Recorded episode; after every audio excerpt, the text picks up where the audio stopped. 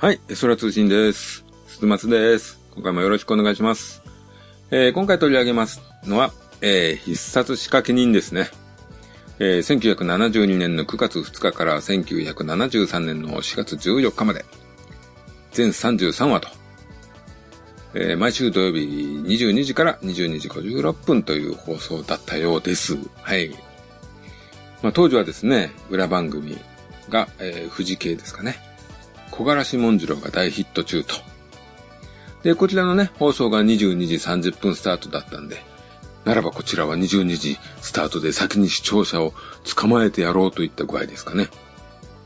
で、えー、文次郎が市川今監督をね、招いているので、ならば仕掛け人は深作金次でやってやろうというね、ほんとバトルを追っかけてのスタートになってたようですね。はい。まあそんなこんなでね、必殺シリーズの幕は切って落とされたわけなんですけども、やはりね、これ最初の作品なんでね、まあその後の中村モンドものがね、安定するような感じとはね、また作品とは違いがありますね。はい。まずね、まあ一番大きな理由はね、原作があるというところになるんじゃないですかね。まあご存知池波正太郎先生の仕掛け人バイアンですけども。まあこれね、でもね、あくまでこう、設定面とか、こう、キャラクターのね、ベースの部分を少しこう引用した程度だと思っていいんじゃないかなと思わなくもないですね。はい。まあ原作自体も当時それほど作品がまだこう出揃ってないというかね、まだあんまり発表されてない段階だったということもあったと思うんですけども、まあそれにしてもね、ちょっと違うかなと。うん。まあ自分もね、学生時代に小説読んだんでね。まあその時も、まあどう考えてもこれは尾形健ではないなと。うん。実際のテレビと比べて違うなとは思ってましたね。はい。まあ原作に忠実なね、仕掛け人を見たいんであればですね、必殺シリーズ以外の仕掛け人を見た方がいいんじゃないでしょうかね。まあ、本当私個人としては、こう、格式の高い時代劇小説よりもですね、こう、エンターテイメント性とね、うさんくささ、軽やかさのあるですね、必殺シリーズの方がね、大好きなんで、私はこっちがいいです。はい。まあ、大まかなね、話の流れとしてはですね、まあ、表家業は口入れ屋。まあ、人材派遣会社みたいなものでしょうかね。はい。で、裏家業は闇で許せぬ悪を始末する仕掛け人と。その元締め、音羽や半右衛門のもとにこう舞い込む殺しの依頼を、えー仕掛け人、ハリー社の藤枝バイアン、まあ、老老の美の侍、西村早苗がですね、まあ、内情を探りながら最終的に殺すという、一話完結形式の時代劇となっておりますというころですね。はい。まずあれですかね、キャラクター、登場人物、キャストの方を紹介しようかなと思います。まあ、主役はあの、どうなんですかね、テレビ的には、えー、西村早苗の方なんですけども、一応ね、メインは藤枝バイアンかなと。演じるは尾形健さん。まあ、表の仕事はハリー社。で、まあ、女好きと。そして、うまいもんがとにかく大好きと。で、仕掛け料をね、快楽のためにこう、バキバキ使いますね。はい。まあ、原作のイメージはこう、どっしりした感じだったような気がするんですけどね。ちょっとあの、うろ覚えなんで、ちょっと記憶薄いんですけど。まあ、このバイアンはですね、テレビのバイアンはですね、まあ、よく喋りますしね、ふざけますしね、軽いですしね。そして、もう何より不気味ですね。ニタニタしてますね。で、ブラックなジョークであったりですね、元締めや、こう、仕掛け人仲間相手に、こう、挑発的なね、発言をしたりしますね。はい。まあ、岡田健さんという人の魅力が爆発してるかなと。まあ、それでね、それが必殺の人気をね、高めて、こう、シリーズになる作品に導いたのかなとは思いますね。うん。えー、続きまして、西村早苗演じるは林洋一さんと。まあ、原作の仕掛け人には存在しないキャラクターですね。あの、殺しの掟という小説の方には出ているようです。はい。まあ、妻子持ちの浪人と。夜な夜な辻切りをしてたんですけども、音羽屋さんにですね、剣の腕を買われて仕掛け人にスカウトされると。まあ、辻切りをしてるぐらいなら仕掛け人やりませんかってとこですね。ま、なんですけども、すごくね、とてもいい人です。なぜ辻切りをしていたのかわからないくらいいい人です。まあ正直ね、辻切り設定だけはね、ちょっと自分納得いかないというかね、うん、無理があるなっていう。ちょっとおかしいな、これこうな。まあ話戻しますと、あのー、このね、西村さないはですね、かなり真面目というかですね、正直者というか、まあ戦う時もね、正々堂々と仕掛け人西村さないと名乗って戦ったりしますね。まあ演じる林洋一さんなんですけども、私ね、あの、初見ね、高校生の時だったんですね。なんでその魅力がね、もう一つ分かってなかったですね。うん。まあ、というのもですね、こう、分かりやすいイケメンさんじゃないじゃないですか。なんでちょっとピンとこなかったんですね。うん。で、まあ大人になってみたときにですね、まあ品位があるというか、まあ、本当こういうものはですね、育ちとかね、持って生まれたところとかもね、あるなと。まあ、そういう方だなと思いましたね。まあ、縦もね、すごく綺麗なんですよね。流れるようで。スムーズというか、無駄がないですね。で、現在ね、林洋一さんすごいツイッターバリバリ使ってますね。まあ、なかなか楽しく拝見させてもらってます。まあ、自分もね、いいねとかしてたら、フォローしていただいたりして、申し訳ない感じがします。すごく素敵なツイッターです。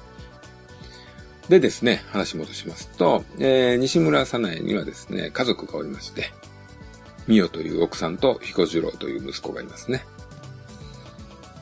まあ、このさなえの奥さんね、よくできた人ですね。前にも言いましたけども、私の必殺いい夫婦ベスト3に入ってますね。演じるね、松本るみさんも本当可愛いお方ですね。はい。はい、そして、元締め、音羽屋半右衛門ですね。演じるは山村壮さん。えー、表家業は口入れ屋。裏家業は仕掛け人の元締めと。もうね、必殺シリーズの中で、まあ俺にとってはですね、キングオブ元締めですかね。うん。まあ、紳士預金のね、トラやね、仕事人の鹿像もね、人気とか面白みで言えばね、かなり上位なんですけども、こう本当の意味でこう、元締めらしい元締めとしてはやっぱり早いもんですね。もう、頼れるね、大親分ですわ。うんまあ、この仕掛け人はですね、他のシリーズの作品と違っても、とてもこう、仕掛け量が高いと。まあ、安くても50両くらいはもらってるわけですよね。はい、なんで、あの、依頼人もですね、あの、それなりの身分を持ってたり、稼ぎがある人間なわけなんですよ。まあ、つまりあのね、あの、後の作品と違ってですね、ただただこう、弱い人間ではないんですね。なんで、元締めはですね、もう依頼人とね、交渉とか駆け引きなんかが必要になってくるわけです。まあ、ルールをね、破る頼み人なんぞね、容赦しないしですね、そういう奴にはそういう下道にはね、自ら手を下すんですよ。まあね、金持ちがね、自分の都合で殺しの依頼をしたりすることもあるんでね、その辺を見極めたりもするところもありますね。はい。まあ本当この元締めはですね、腹も座ってますしね、何でも分かってますね。本当理想の上司です。はい。で、この元締めの奥さん、倉というのがおりまして、演じるは中村玉緒さんですね。まあ、この蔵はですね、あの、小伝馬町にお世話になった経験がありと、まあ、捕まってたことがあるということですね。はい。まあ、そういう設定なんですけども、まあ、他のね、作品で中村玉緒さん、えー、まあ、助け人とかね、ま似た感じですかね。あと、塩木屋でおこうっていうね、女元締めやってましたけども。まあ、あそこまでね、やんちゃじゃなくて、今回の役はこう、おとなしめで控えめで、非常にいい女房に徹しておりますね。はい。で、えー、続きまして、三崎の先祖。演じるは、津坂正明さん。現秋の多作さんですね。はい。まあ、半右衛門の配下で仕掛け人の密偵と。もうね、この頃の津坂正明さんは、まあ、一目にまでね、連続4作で密偵を演じるわけなんですよね。もう完全にもうシリーズのひな形を作った感がありますね。はい。えー、続きまして、矢倉の万吉。まあ、演じるは太田博之さん。まあ、これも、あの、戦争と同じく密定ですね。もう太田博之さんはね、もうほんと見た目可愛いですね。はい。アイドルのような感じです。えー、必殺スタッフとね、作った別番組、おしどり右京取り物車というのがあるんですけども、それ、そちらでも同じような役やってますね。うん。素敵な人ですよ。はい。続きまして、銀。えー、演じるは野川由美子さんと。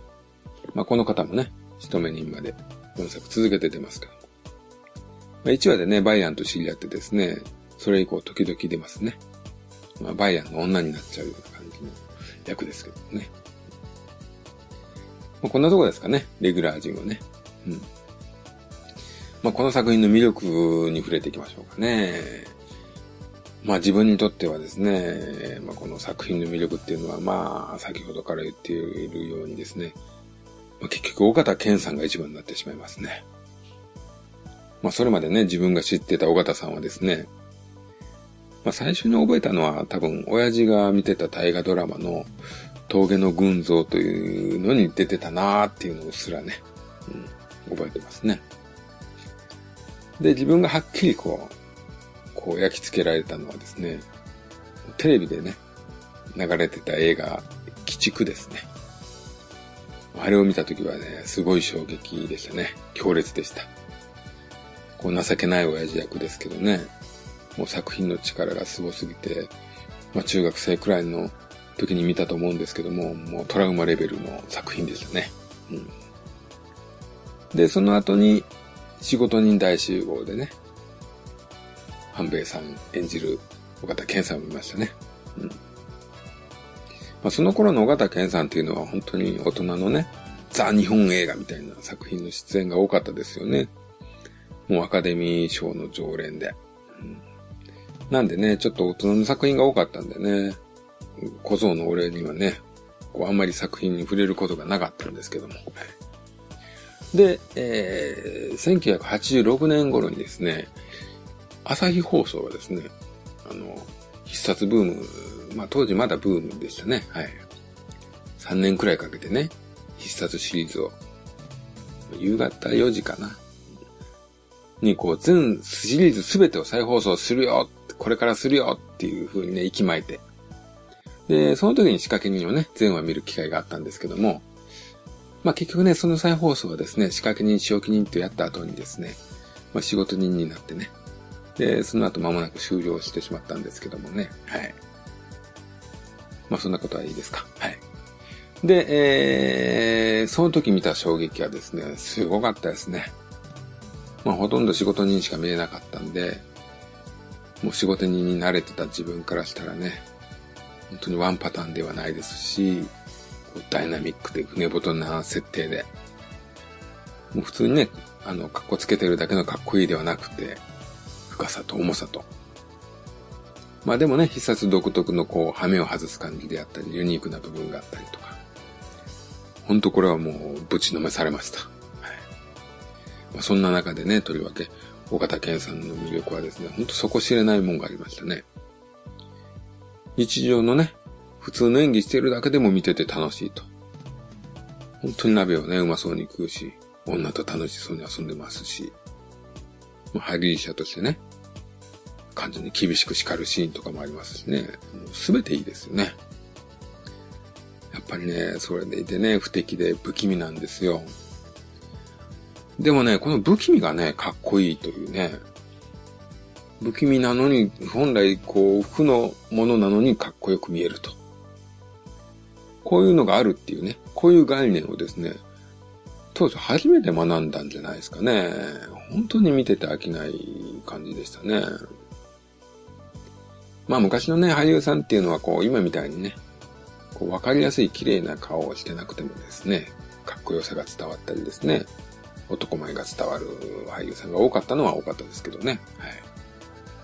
まあ本当この尾形さんとね、自作仕置き人の山崎つともさんを見てですね、ある意味人生観が変わってしまったかなというところが、なきにしもあらずですね。はい。まあ、それぐらいのね、魅力とね、衝撃がありました。うん、で、まあ作品なんですけども、尾形さん演じるね、女好きでやや下品、庶民的なこう感覚のバイアンとですね、橋洋一さん演じるこう堅物で真面目、老老の身でありながらもこう侍であろうとするね、まあ生きている、そういう風に生きている早苗さんと。この庶民とね、侍の対照的な存在がすごく面白いんですよね。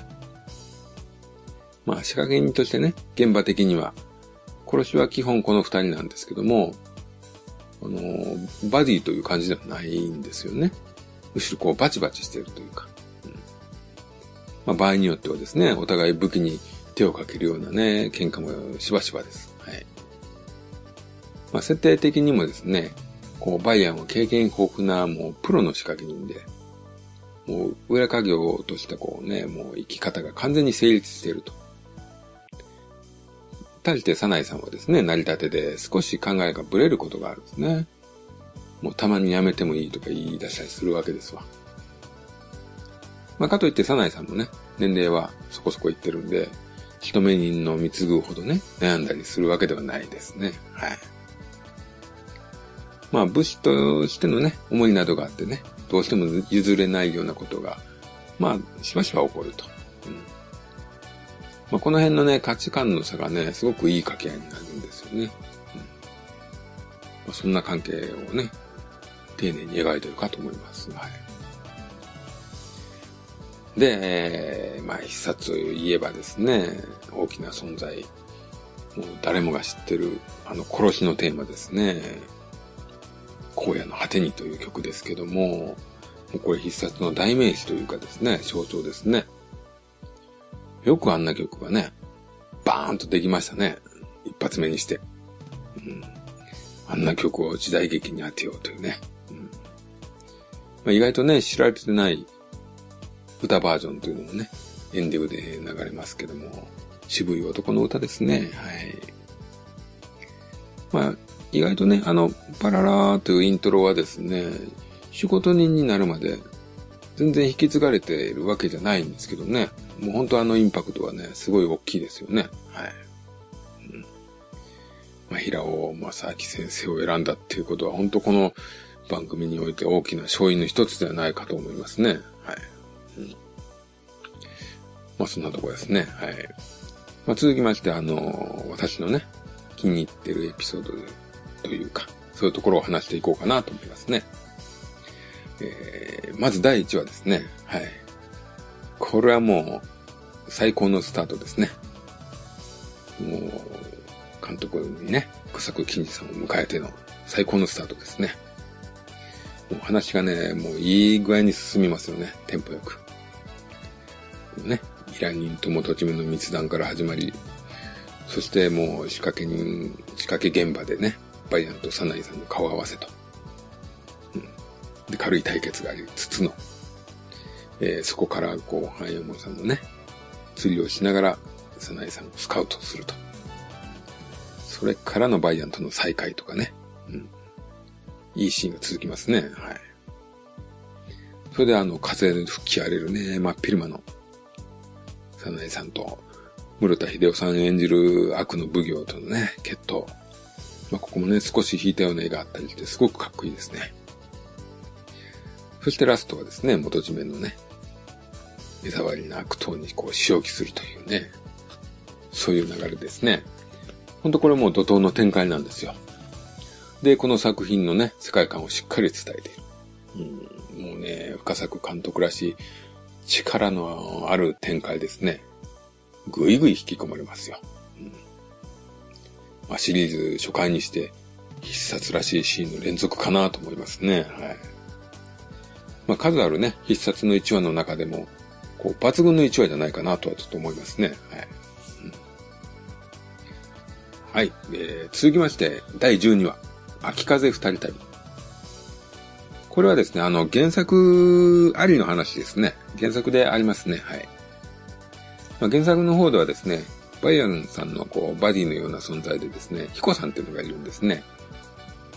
そのヒコさんがね、今回出ます。はい。ただね、原作は彦次郎なんですけどね、彦次郎っていう名前はですね、テレビの方では、サナイさんの子供に使っちゃってる名前なんで、まあ、名前を変えて彦蔵となってますけどね。うんまあ、その彦蔵役なんですけども、まあ、村松キャップであったりとか、滝花東兵衛役でおなじみの小林明智さんが演じてますね。うん、で、今回はね、その彦さんとバイアンさんが髪型の元締めの依頼で、まあ、髪型の方のね、悪人を始末してくれという依頼があると。それで、まあ、旅をする話ですね。はい。で、今回の悪人なんですけども、天地茂さんが演じてますね。あの天地茂さんが。うん。そしてあの依頼人の方も天地茂さんが演じてると。まあ、二役ですね。双子の兄弟設定ですね。うん。で、兄貴の方は立派な侍なんですけども、もう弟はチンピラのようになってますと。で、好き放題暴れ回ってるわけですね。で、このね、弟の方をそのままにしておくとですね、お家に傷がつくというわけで。まあ、なんとかしたいわけなんですけども、まあ、兄貴の方の剣の腕ではですね、弟にはこう、歯が立たないと。とても叶わないと。そこで仕掛け人に始末してくれという依頼なんですね。うん。まあ、この回はですね、天地茂さんの悪役っぷりがですね、もうね、品がなくて最高なんですよ。あの、自分はあの、こう、ジェントルなね、土曜ワイドで明智心を演じる天地茂さんしか知らなかったんで、これはもうなかなかな衝撃でしたね。本当にね、この品のないね、下の目釣りとかしますからね。で、まあ、まあ、あの、途中でね、サナイさんも合流したりして一緒に仕事したりするんですけどもね。で、まあ、最後にね、仕事を終えて帰り途中のバイアンがですね、こう、てめえの手を汚さずね、弟を殺させた兄貴の方と帰りの道中でも会うんですね。で、そこでですね、あの、自分が仕掛け人で、あんたの依頼で始末しましたよ、的なことをね、匂わせる発言するんですよね。でもね、バイアンの、バイアンさん曰くこう、一番の悪はあの侍さんだったような気がしますけどね、って言ったりするんですね。ここはね、すごくいいシーンですよ。うん、素敵な。うん。えー、続きまして、18話。夢を買います、恨みも買います。えー、この回のゲストはですね、近藤正臣さんなんですよ。志のある侍、竹宮というのをね、演じています。まあ、倒幕がね、目的の集団の一員なんですけども、まあ、そのグループがですね、活動資金を集めるためにこう、インチキの富くじをやってるんですね。まあ、インチキやってることはともかくですね、こう、竹宮の人となりとかね、その若さとか、その志とかにですね、こう、サナイさんがね、魅了されていくというか、惹かれていくんですね。まあ、まあでもね、まあまあまあ悪い悪党なんでね。うん。まあ、し、仕掛け人としてはね、対決することになるんですけども、うん。まあ最終的にね、すべてを失った竹宮とね、サナイさんが戦うことになるんですけどもね、近藤さんがね、すごいかっこいいんですよ。ほんとね、この時代のね、こってりな展開がすごく似合いますね。ほんと近藤さんのね、かっこよさ、粋な感じっていうのが楽しめる回だとは思います。はい。えー、続きまして第19話、理想に仕掛けろ。まあ、これもですね、18話に続いてですね、今回もね、倒幕を図る侍の話なんですよ。なんでこちらの回もね、早苗回と言ってもいいですかね。うん。ただね、これすごいいい具合にですね、その、倒幕の熱さをですね、バイアンさんが冷やかすんですよね。ここがなかなかね、おつなとこですね。で、この回のゲストがですね、佐藤圭さんですね。まあ、佐藤圭さんがね、一冊シリーズ、テレビには3回出てますかね。どれも凄まじいですよね。佐藤圭さんは。うん。まあ、佐藤圭さんが演じる聖堂というカリスマ性にね、惹かれて多くの侍がこう集まってるわけですよ。ただそのね、やり方が強引だったりするわけですよ。で、次第にね、化けの皮がこう剥がれていく展開になんですけども、もう佐藤圭さんの狂気っぷりは本当怖いですね。うん、で、この回なんですけども、えー、理想を掲げるね、侍をね、良しとするサナイさんとね、まあ、そんなことを構いなしで、その時その時のね、仕掛け依頼を完璧にこなすバイアンと。まあ、この辺がね、まあ、やっぱり対立するんですね。うん。まあ、この辺も見どころですよ。まあ、あのー、考え方がね、お互い違うんですけども、どっちもね、まあ、悪くないっていうね、一理あるっていうところがね、なかなかいい、いい感じで、面白い話です。はい。えー、続きまして、21話。地獄花。まあ、この回はね、割とね、伝説的な回になってんじゃないかと思いますね。はい。まあ、田村隆弘さんが出てますね、ゲスト。まあ、田村さん演じる神谷平十郎ですね。このキャラがですね、あの、偶然バイアンの仕掛けを見てしまうんですね。うん、そこでバイアンをね、ゆすって金をせびるんですよ。で、バイアンはね、殺そうとするんですけども、この神は実はね、剣の腕の方がかなりの凄腕と。そこでね、こう、ハエモンさんは、うん、あの、サナイさんの時のようにね、スカウトしようとするんですね。で、一応ね、仲間に加わるんですけども、それがね、最終的に悲劇につながる結果になってしまうと。まあ、この作品ね、今回のね、前半はですね、田村さんがね、助け人同様にね、軽妙な、こう、楽しい芝居をね、繰り広げて、明るいトーンなんですよね。なんですが、なんですが、ラスト急にね、恐ろしいラストになりますね。これはもう唖然としますね。はい、なかなかね、厳しい話ですわ。まあその神谷平十郎はですね、大変なものを失ってこう、最終的に失踪してしまうと。うん。まあそれを受けてね、ラストにこう、ハイエモンがね、神谷を誘ったことが間違いだったのかなとつぶやくんですけども、それに対してですね、バイアンがですね、次の人を探しましょうかみたいなね。軽くね、あっけらかんと言うんですよ。もうハイエモンもね、さすがにムッとするんですけども、まあ、バイアンはね、そんなことを構いなしに、その後、吉原へ遊びに出かけると。まあ、ここがね、大型バイアンのね、真骨頂かと思いますね。もうブラックな悪いではあると思うんですけども、ほんとね、人殺しでガバッと稼いで派手に遊んで存在すると。もう、神は平十郎みたいなやつのことね、いちいち気にしてられないというとこですかね。はい。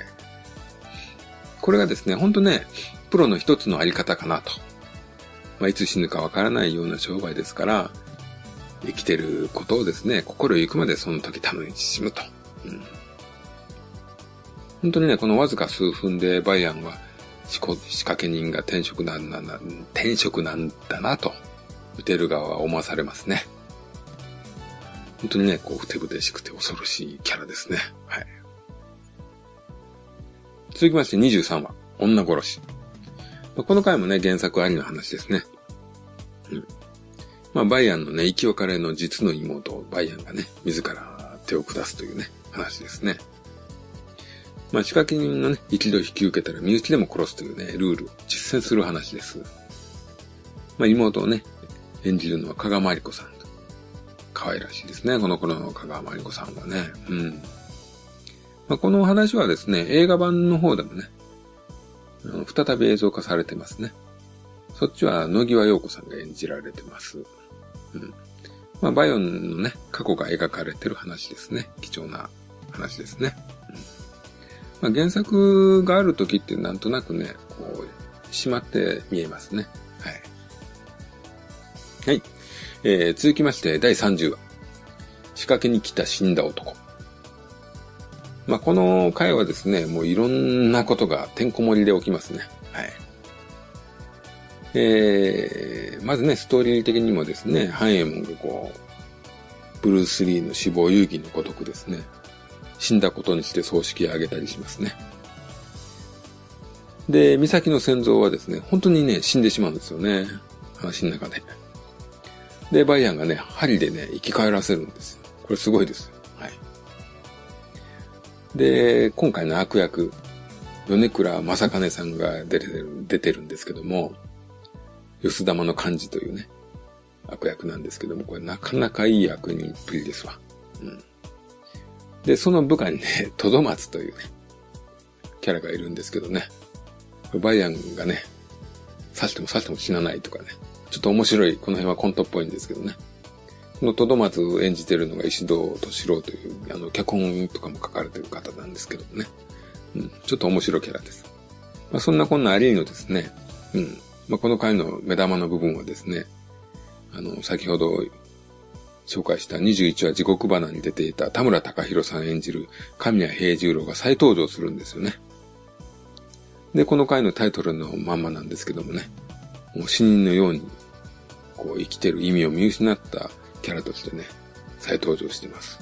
うん、まあ前回のように面白キャラの部分は全くなくてですね、特にあの冒頭のね、繁栄門を襲撃するところは本当怖いですね。はい。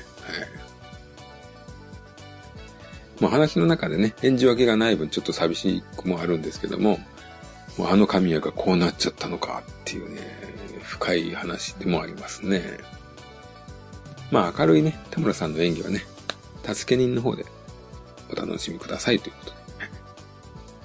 で、今回ね、その繁栄門がね、あの、冒頭半殺しの面に合うんですけども、手当てでね、ずっと部屋にこもるんですね。話の前半の方は。で、このね、この回は、あの、サナイさんが出ないこともあってですね、こう、バイアンとね、ずっとね、話すシーンが多いんですよ。ほんとね、その話してるところのね、バイアンがやっぱりふてぶてしいんですわ。まあ、ハイエモンのね、いろいろな側面が見える回でもあるんですけども、こう、バイアンとハイエモンのプロ同士の関係性というのがね、すごく見えて面白い回ですよ。はい。えー、ちなみに脚本は早坂京さんです。はい。えー、続きまして、第32話。正義に絡まれた仕掛け人。これはですね、まあゲストですね。この回のゲストはですね、伊藤祐之介さんです。この人に注目です。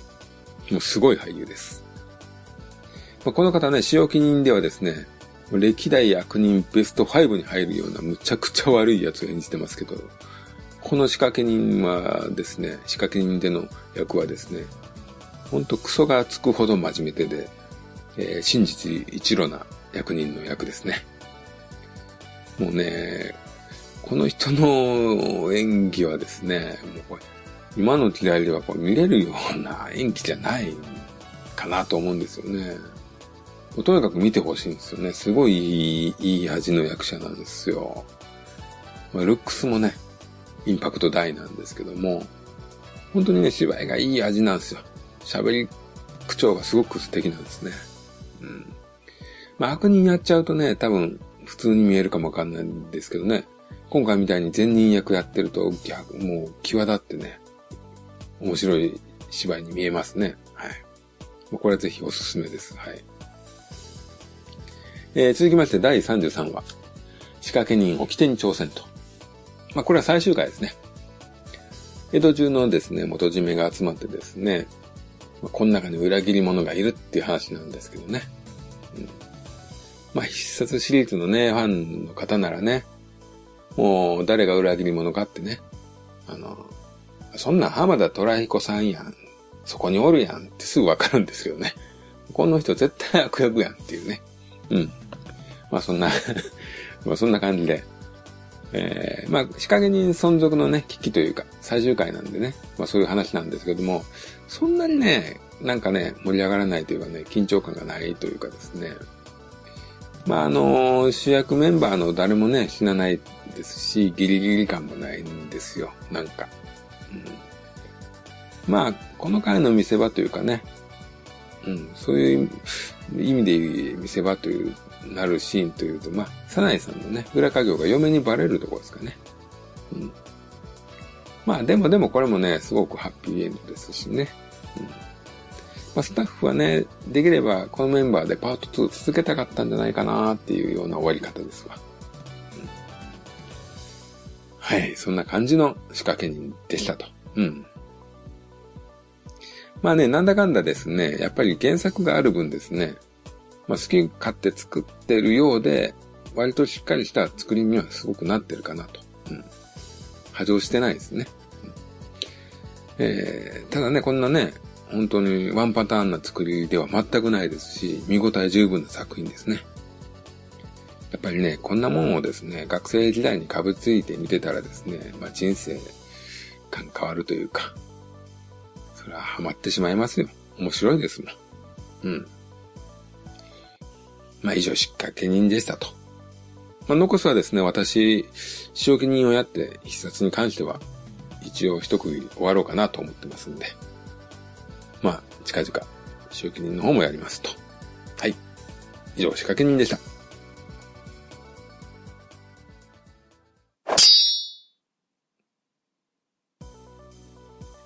はい、ということで、一冊仕掛け人でしたと。うん。はい。はい。よう喋ったかな。はい、続きまして。えー、っとですね、最近ちょっと映画を見まして、まあ前に一回ね、取り上げた、あの、前編の方を取り上げました、イット。まあそれの続編、イット、ジエンド、それが見えたら終わりの方を見ましたんで、これに関してもちょっと話そうかなと思います。まあ、あの、一回ちゃんと取り上げるほど深く好きになれたわけではないので、こうさらっとやろうかなと思ってます。はい。まあ、監督は前作に引き続きアンディ・ウスキエティと。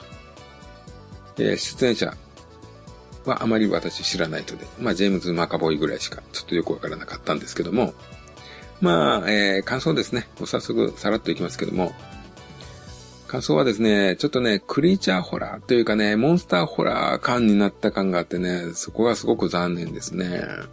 うん。まあ、それが一番大きいところなんですけども、まあね、少年時代編を見てるどっかですね、あの、これホラーにしてはすごくメジャー感のある映画だなと思ってましたね。うん。まあなんでこのぐらいクライマックスをね、大きな作品にしてしまうという作りは、まあ順当なとこですかね。まあこれくらい見栄えが派手じゃないと多分、ホラー映画史上ナンバーワンみたいなことにはならんですかね。うん。誰が見ても楽しめますよっていうのがやっぱりこういう映画ということですかね。うん。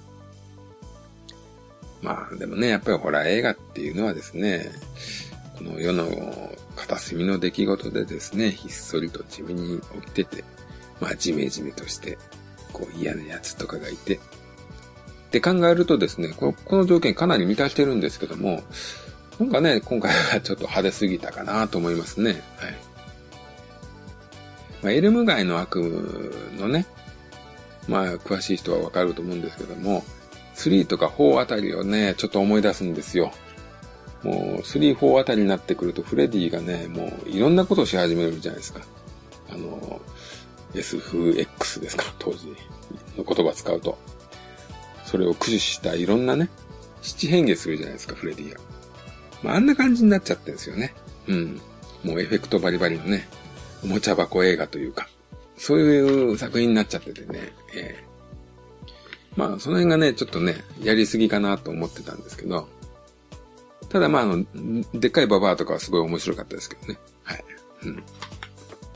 でね、でもね、あのー、本当俳優さんたちとかね、キャラクター設定、人間のキャラクター設定はね、すごくいいかなと思うんですよ、それでもね。うん。まあ、それぞれね、子役時代、子供時代のキャラクターを理解しているというか、まあ、実際ね、見た目も似てたりもするしね。うん。まあ、中でも特にリッチ役の人面白いっすね。あの人結構面白いっすわ。かなり笑かしてもらいました。あと、ベンですよね。あの、太っちょだった子がですね、大きくなってイケメンになってる感がね、すごくいいんですよね。でもね、あの、太っちょになんか似てるんですよね。目元というか、うん。なんか面白いですよね。あとは、なんでしょうかね。あの、最初の集合シーンですかね。あの辺は素敵でしたね、やっぱりね。あの、昔に戻るというか、つるんでた頃のまんまに戻っちゃうという関係性がね。うんまあ、この辺はね、やっぱりすごくいいですよね。前編通してそのキャラクター同士の関係とか、その辺の描き方は非常に良くて、まあ、その辺がね、最終的に後味のいい映画になってるんじゃないかなと思いますね。うん。まあその後味がいいという意味、ところもですね、なんか、まあその辺も含めてやっぱ今まで見てきたキング映画となんかちょっと違うかなって感じがしますね。うん。まあ、やっぱり自分にとってキング映画っていうのは、こう、いじめとかね、家庭環境だとかね、異形な住民とか、その辺の嫌な感じが、もっとこう支配するんですよね。爽快さがそこにこう、勝てないような気がする。そんな感じなんですよね、キング映画ってね。うん。あとね、一つ気になったあの、ペニーワイズの退治の仕方ですよね。ある原作通りなんでしょうかね。なんか、でもなんかちょっとね、あの、みんなの思い出の品を持ち寄る設定っていうのがなんかですね、よくわかんないですね、あれね。なんで思い出を持ち寄ると、その怖いものがていうね、よくわからないです。なんかあれただ、その、いい感じのシーンを見せたいから都合のいい設定にしたのかな、みたいな気がしないでもないですね。うん。あとあれですかね、恋愛関係の描き方ですかね。恋愛というか、あの、なんか、なん、なんですか、難しい感じの、ポエムのところですかね。ポエムのね。うん。あの辺女子受けいいみたいですけどね。まあ自分はまあまあまあ、なんか、なんかちょっと恥ずかしい、気恥ずかしいところですね。はい。まあというところでですね、まあ、まあいい映画なんだろうなまあそんなに悪くはないですよね、やっぱりね。うん。まあただあんまりこう深く刺さんないかったかなというね。うん。そういう感じの映画でしたね。にしてもですね、あれですね、スティーブン・キングもう吹けましたね。もう、かなり G ですね。うん。まあもうちょっと元気なとこ見てたい感じがするんですけどね。とぼけた感じ。うん。はい、以上。こんな感じですね。イット、ジエンド。はい。皆さんも、まだ公開中なので、見てみてもいいんじゃないかな。はい。今回はこんなところです。はい。さよなら。